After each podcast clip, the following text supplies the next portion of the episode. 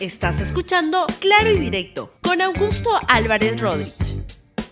Muy buenos días, bienvenidos a Claro y Directo, un programa de LR. Hoy tengo varios temas que tocar. El principal, pero no el único, es el del discurso de Pedro Castillo de ayer, que da cuenta de, una, de un discurso gubernamental bastante equivocado. Y quiero empezar con la, sentencia que se dio ayer a Kenji Fujimori, el hijo del expresidente Alberto Fujimori, el ex congresista de la República y este, iba a decir ex hermano, no, hermano de, Keiko Fujimori, porque ayer la, ah, el Poder Judicial le dictó una sentencia de cuatro años y seis meses por el caso de los Mamani videos, que fue un tremendo hecho político de hace, ya aparece la, la prehistoria política peruana, pero de hace apenas este, mm, siete años, siete años en los cuales la política peruana cambió de rumbo. No, unos seis, cinco años. Bien, vamos primero con cómo fue la sentencia a Kenji Fujimori el día de ayer. Por otro lado, en cuanto a la pretensión penal fiscal, el titular de la acción penal requirió a esta sala penal especial la imposición de las siguientes sanciones. Para Kenji Fujimori Gucci, una sentencia condenatoria por cohecho activo genérico propio en calidad de autor y por tráfico de influencias agravado en calidad de autor con la pena de 12 años de pena privativa de libertad la, imposición de una multa de 130 mil soles y la inhabilitación para ejercer cualquier cargo público por 183 meses. Contra Guillermo Bocángel Weider por cohecho activo genérico propio en calidad de autor y por tráfico de influencias agravado en calidad de autor, con la pena de 12 años de pena privativa de libertad y la imposición de una multa de 130 mil soles y la inhabilitación para ejercer cualquier cargo público por 183 meses contra Bienvenido Ramírez Tandazo por los delitos de cohecho activo genérico propio y por tráfico de influencias agravado, los dos en calidad de autor, imponiéndosele 11 años de pena privativa de libertad, la imposición de una multa de 117 mil soles y la inhabilitación para ejercer cualquier cargo público por 172 meses. Y por último, para Alexei Orlando Toledo Vallejos por cohecho activo genérico, y tráfico de influencias agravados, ambos en calidad de autor, el pedido de 12 años de pena privativa de libertad, el pago de 82.500 soles de multa e inhabilitación para ejercer la función pública por el periodo de 183 meses. Pretensión civil, actor civil. Fue la sentencia, es una sentencia que no lo envía todavía a, la, a la, cárcel.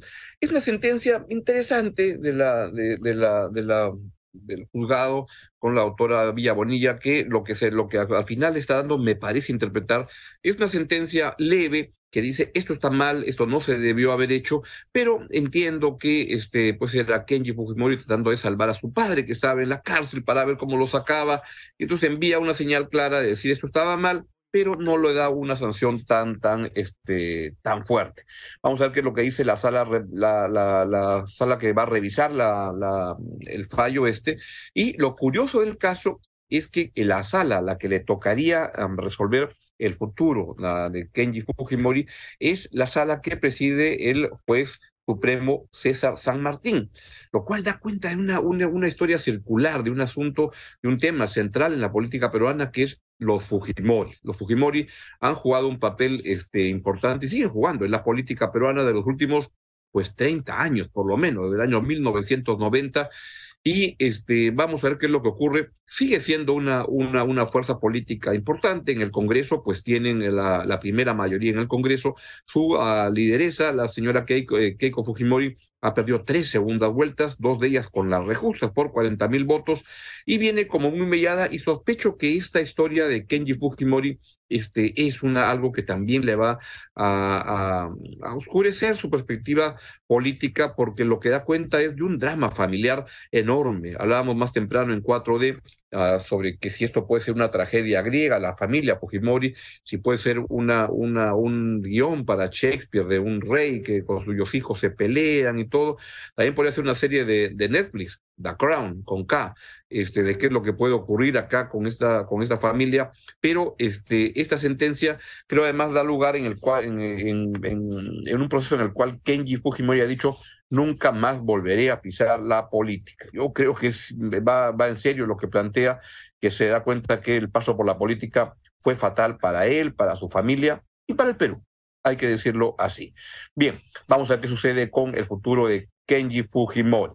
Vamos a otro tema y tiene que ver con lo que voy detectando y algo que quería comentarles del discurso que tiene Pedro Castillo. En las últimas semanas tiene reuniones en Palacio de Gobierno con distintas agrupaciones sociales, lo cual estaría bien. Lo que está muy mal es el discurso del presidente Castillo, que de verdad no debería decirle presidente, debería decirle el candidato Pedro Castillo, porque 16 15 meses después de ser presidente, sigue hablando como un candidato que no tiene ni la menor idea de a qué ha llegado a Palacio de Gobierno, no sabe qué este, quiere este, para el país y luego se dedica a proponer mesas de diálogo, debates, ideas, etcétera. Un gobierno tan improvisado, con un presidente peor aún más improvisado, con un discurso que es la verdad que penoso y por eso yo le llamo esta parte la autopsia de un discurso presidencial. Es decir, es un discurso muerto que no va a ningún lado. Pero mejor usted también escúchelo y saque sus conclusiones.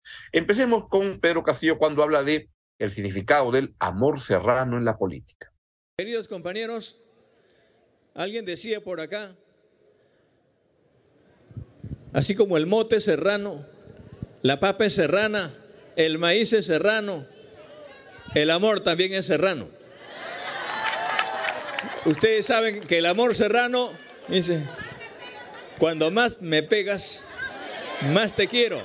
Compañeros, al pueblo de donde venimos, a este pueblo de donde venimos y al que no conoce, solamente queda una tarea. Los espacios de conversación, las mesas de trabajo y una convocatoria abierta. Pero yo quisiera que ustedes también nos ayuden a identificar a ciertos individuos que se someten a los ministerios, entran a algunos espacios, pero no para trabajar por la familia, por el país, sino para llevarse. Y esa gente que están acostumbrados, hoy, de una u otra forma, te quieren poner zancadillas. Hemos venido acá, compañeros, sabiendo cómo son las cosas. Nos, hemos venido acá porque sabemos que el camino sin piedras no es camino. ¿Qué habla este señor, por Dios? La verdad que es increíble porque está hablando de su gobierno. Si es que él sospecha que en los ministerios hay gente que no es competente, etcétera, pues debería estar en sus manos este, cambiarla. Pero la verdad que lo único que hace el presidente Castillo, y eso está demostradísimo, tiene ya 73 ministros. Dicen sus mayalleros, perdón, sus ministros como Alejandro Salas o Félix Chero que los cambian a los ministros porque el Congreso de la República ejerce control político. Tonterías, eso no es en absoluto es cierto. Este Congreso es el Congreso más funcional, es la mejor oposición que le ha podido tocar a un gobierno que es un mamarracho por mediocre y corrupto. ¿Por qué? Porque es un Congreso igualmente que es un mamarracho por mediocre y corrupto y que no hace ningún control político. A los ministros, ¿saben por qué se van? Serán porque el escándalo es enorme por su ineptitud o por su ratería, porque son rateros o porque son mediocres. Y es por eso que los cambia. Entonces el presidente Castillo debería preocuparse él por ver a qué gente pone en el gobierno y comenzar a gobernar. Para algo se le, se le eligió en el país, pero la verdad que no tiene ni la menor idea esta persona que demuestra que en su discurso solamente hace balbuceos de un candidato que todavía no se da cuenta que ya es presidente de la República y que simplemente vive viendo cómo sobrevive. También habló el presidente de, y a eso me refiero, de mesas de diálogo. ¿Cuándo comienza a gobernar, por Dios? Escúchenlo al señor presidente de la República. Estamos firmes acá porque el pueblo necesita ser reivindicado desde el espacio de nuestras mamás, del espacio de, de los dirigentes, de los obreros, de los trabajadores, es más que entablar una mesa de diálogo, una mesa de trabajo. Yo necesito y quiero ver desde su espacio, estimados compañeros, este espacio de la asociatividad. Mientras más nos asociemos, qué bien que digas, ¿sabe qué? Oiga, miren los cafetaleros, miren los arroceros, miren los agricultores.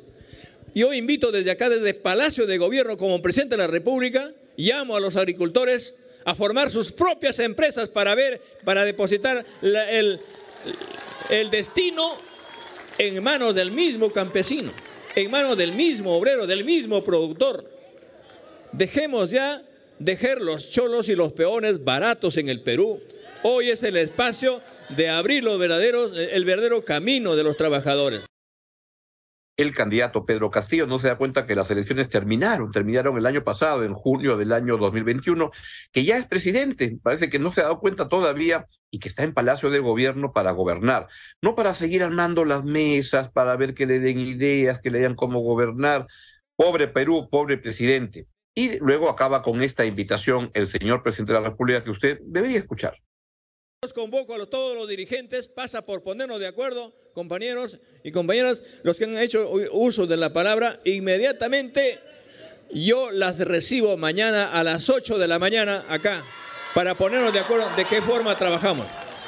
Que se haga una relación de los auténticos dirigentes y en ese marco yo las voy a recibir para que nos ordenemos y a partir de ahí le demos soluciones inmediatas a las organizaciones, a las ollas comunes y a los, agricultores del pueblo peruano. Muchas gracias, queridos hermanos. Habla tonterías una hora y media y entonces luego dice, bueno, ya no sé, entonces ahora mañana vuelvan a las ocho de la mañana y armamos una invitación para ver la mesa de diálogo y seguir conversando acá haciendo pachanga en Palacio de Gobierno, este, que es a lo que está dedicado el candidato Pedro Castillo, que no se ha dado cuenta, pobre, que ya es presidente de la República desde hace un año, un año y, medio, casi 15 meses, y todavía no, no, no ata ni desata, porque hasta los, zapatos se los tiene que atar la policía cuando va por las calles. Pobre presidente, pobre Perú. Y bueno, eso es lo que está pasando con, esto. Y luego viene otra persona que es una otra expresión de lamentable de ese gobierno, que es el inefable premier Aníbal Torres quien se dedica a despotricar de todos, lanza agravios al Congreso, todo, y luego tiene la desfachatez de decir, vamos a dialogar. Aunque usted no lo crea, eso fue lo que dijo el, uh, el ¿cómo llamarle? El premier Aníbal, Aníbal Torres. Por eso es que quisiera invocar al Congreso de la República para que Ejecutivo y Congreso de la República terminemos de una vez con estas eh, discusiones, con estas peleas la población se siente indignada con esta situación de incertidumbre política en que vivimos. Hay que entenderlo muy bien, ejecutivo y legislativo, que el pueblo ha elegido a sus gobernantes para que trabajen en beneficio del pueblo y no para que se dediquen a esta lucha permanente que no tiene ningún sentido. Nosotros, ejecutivo y legislativo, creo que somos personas muy capaces personas de buena fe que nos podemos sentar a dialogar y a trabajar por el bien del país, con intermediarios o sin intermediarios. En realidad, desde mi punto de vista, no es necesario que hayan intermediarios todavía. Hay personas muy capaces en el legislativo como en el ejecutivo para poder ponernos de acuerdo y resolver este problema que vivimos ¿no? en nuestro país. ¿Qué habla, señor Torres? La verdad que en este gobierno este, habla tonterías, porque ¿cómo puede ser que este señor hable, que haga invocaciones al diálogo o se la pasa insultando a medio mundo, a medio, al Congreso, a la Fiscalía, a los medios, a todos, y ahora dice, vamos a dialogar para hablar la cosa en el Perú. La verdad que tiene un problema de un discurso, en un discurso bipolar, en el cual un día ataca, otro día quiere dialogar y no se sabe dónde va. Y uno piensa, si esas son las tonterías que dice el Premier, si esas son las tonterías que dice el presidente de la República, no quiero imaginarme cómo serán en privado, en el Consejo de Ministros, qué cosas hablarán, porque supone cuando uno habla en público se cuida un poco más, se articula un poco más las ideas. ¿Qué ideas tiene este gobierno con este Premier con este premier este, inefable que se la pasa viendo cómo atacar y que en verdad es el tema, un tema de fondo. Funciona como un consiglieri para apañar los, las investigaciones por crimen organizado del gobierno, del cual forma parte este, de manera importante, y para defender al presidente de la República. Y las barbaridades que dice que han escuchado de hace un momento eh, del presidente de la República, donde uno dice, si esas son las tonterías que dice en público, ¿qué no dirá en privado en el Consejo de Ministros? Donde además Lamentablemente, más que ministros, lo que hay es un coro de focas que son unos ayalleros que aplauden al presidente en todo, que no tienen la menor iniciativa, salvo para, para robar que es por la cual están siendo, por, lo cual están siendo procesados varios ministros. Por ejemplo, el señor Roberto Sánchez, por ejemplo, la señora Betsy Chávez, que ahora, ahora uno entiende por qué era ministra de Trabajo. Era ministra de Trabajo porque lo que quería era darle trabajo a sus allegados, a su familia. Para eso era ministra de Trabajo este, la señora Betsy Chávez, que está cada vez más, más complicada y cuando le van encontrando todas sus cuchipandas y sus anticuchos, se dedica a llamar a los periodistas sicarios, sicarios. Es lo que responden siempre todos los que los ampayan robando, etcétera. No sé, esos ladrones que los agarran y cuando los están llevando a la, a la comisaría se dedican a insultar a la, policía, a los periodistas que les toman fotos. Está en esa onda la señora, uh, la señora Betsy Chávez. Y luego, entonces, vamos mejor a temas más positivos. Y dos temas muy positivos. El día de ayer tuve la gran suerte de ir a, visitar a, una ceremonia que hubo en el Country Club por un aniversario del partido que le ganó Perú y que le ganamos Perú, porque nos sentíamos totalmente identificados con esa selección, este, a Nueva Zelanda hace exactamente cinco años. Eran otros tiempos. Y eh, Ricardo Gareca y Edwin Oviedo junto con el señor Bonillo, que será era el segundo del equipo de Gareca, pues este, dieron esta, esta, esta conferencia. Ese fue justamente el gol de la Foquita Farfán, con el cual clasificamos a el Mundial de Rusia. Luego vino el gol de Ramos en el segundo tiempo, y eran tiempos donde gozábamos más, debo decir, pero quisiera que este, en este comentario hacer, dar mi, mi, mi expresión de agradecimiento a lo que hizo Edwin Oviedo, que ha sido perseguido de muchas maneras y perseguido por un fiscal que, que, era fiscal en ese momento y que lo voy a, voy a, escribir de él en estos días, que era el, ¿cómo se llama ese señor? Que luego fue un saltimbanqui, que fue un ministro de este, de, Pedro Castillo. Era un fiscal que andaba persiguiendo gente. Pero voy a hablar de eso otro día. Hoy quiero hablar y saludar el gran papel de Ricardo Gareca y de Edwin Oviedo, que objetivamente ha sido de los mejores dirigentes deportivos del Perú en los últimos años. Fue el que logró clasificar al, al Mundial con un equipo como Gareca y vean cómo Gareca se siente totalmente identificado con lo que trabajaba eh, Edwin Oviedo y no se siente identificado con lo que tomó el nuevo presidente de la Federación Peruana de Fútbol, el señor Lozano. Escuchemos una partecita de lo que ocurrió ayer en el Country Club en esta hermosa reunión que se produjo. La posibilidad de que solamente sea de cuatro años esta Rusia. Lo que más nos entusiasmaba era el jugador, porque nosotros ya teníamos el conocimiento que teníamos del jugador y la ciudad, o sea, donde nos había tocado vivir acá en Lima. Entonces eh, conocíamos el país, entonces, eso fue más que nada lo que nos llevó a aceptar la propuesta. ¿no? de los jugadores peruanos nos gustaba respecto al fútbol, a lo que sentíamos nosotros como directores técnicos de, de, lo que nos gustaba futbolísticamente, de lo que nos podía ofrecer el jugador futbolísticamente. Entonces, a partir de ahí, lo que quisimos es que eh, la selección pudiera tener un estilo bien marcado y bien definido de lo que habían sido sus anteriores selecciones. Eh, ese era un desafío muy grande, muy importante, porque creo que es una cultura futbolística que sería importante que eh, Perú la pueda mantener. Entonces, en, en, en, ese aspecto era el desafío mayor. Y dentro de ese desafío, trabajar en una situación eh, en la cual eh, los resultados no se daban, era un, un escenario bastante complicado y bastante difícil. Pero lo más importante eh, y eh, un poco eh, vos mismo lo, lo, resaltabas, era cómo podíamos llegar a resolver los problemas que se podían llegar a presentar. Y la única manera que entendíamos y la única manera que veíamos era que meternos en el problema. no salir del problema, sino situarnos en el problema, tratar de resolverlo y por sobre todas las cosas no paralizarnos, porque muchas veces, y esto nos sucede a diario, y esto tiene que ver con, con, las posibilidades de que podamos crecer o quedarnos en las distintas disciplinas que nosotros tenemos a diario, tanto ustedes como los futbolistas, como los desentrenadores, como todos los que formamos y que tenemos a cargo empresas o grupos o, o, o, o nuestra fase individual, más que nada, es paralizarnos. Paralizarnos ante que un gran grupo, hizo un gran trabajo y Gareca tenía la confianza plena de todo lo, la, la, la hinchada. No se logró el objetivo de poder ir al Mundial de, de Qatar, pero todos nos sentíamos seguros. Ahora le deseo la mayor de las suertes al, al, nuevo entrenador, a Reynoso, a Juan Reynoso. Ojalá que le vaya muy bien. Tiene todavía que ganarse la confianza de la afición. Ojalá haga un gran trabajo.